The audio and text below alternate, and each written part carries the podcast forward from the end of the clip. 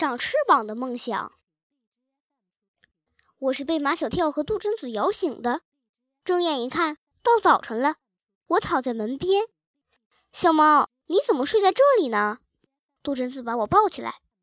小猫不是每晚都睡在龟背上呢？乌龟呢？马小跳跑到阳台上，杜真子，乌龟不见了。我完全清醒过来，昨晚发生的事情一幕幕重现在我的脑海中。乌龟吁了口气，它穿墙而过了，我却没能穿墙而过，还被撞晕了，一直睡到早晨。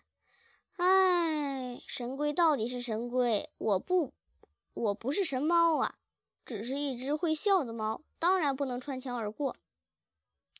乌龟不见了。这对杜真子和马小跳来说，简直就是晴天霹雳。乌龟是怎么出去的？门和窗户都关得紧紧的。乌龟有可能是摔下来了，快去找找！我拼命地叫了几声，想告诉他们，乌龟并没有摔下去，它正在安琪儿的家里。可是他们不懂我的话，我再一次体会到语言是多么重要啊！杜真子和马小跳在楼下没找到乌龟，他们当然不会就此罢休。马小跳皱着眉，还在辛苦的推理：乌龟摔下去会爬到哪儿呢？我把张达他们叫过来，大家分头去找。马小跳给他们三个都打了电话：“你怎么搞的？那么大的一只乌龟，怎么会弄丢呢？”唐飞一进门就这样抱怨。不是我弄丢的，是是是你没把门门关好吧？我证明门和窗户关的好好的。难道难道乌龟长了翅膀会飞？我和马小跳都觉得乌龟翻越了阳台的栅栏杆，然后掉下去了，不是摔下去的。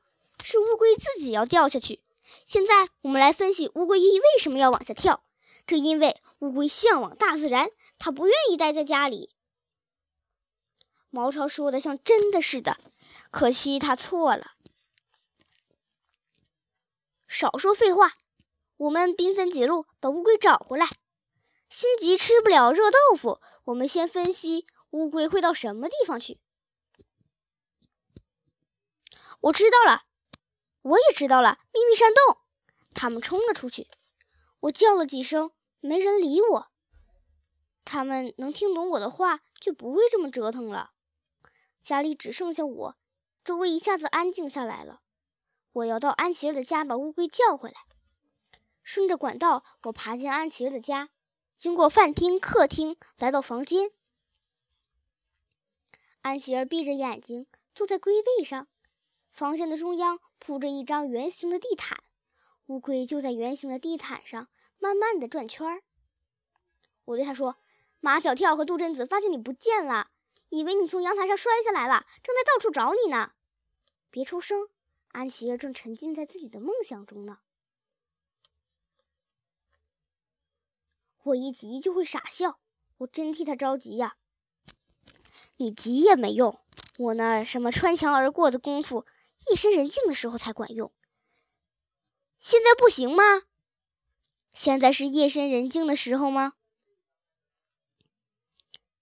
现在让乌龟回到马小跳家显然是不可能的，那就让安琪儿幸福一天吧。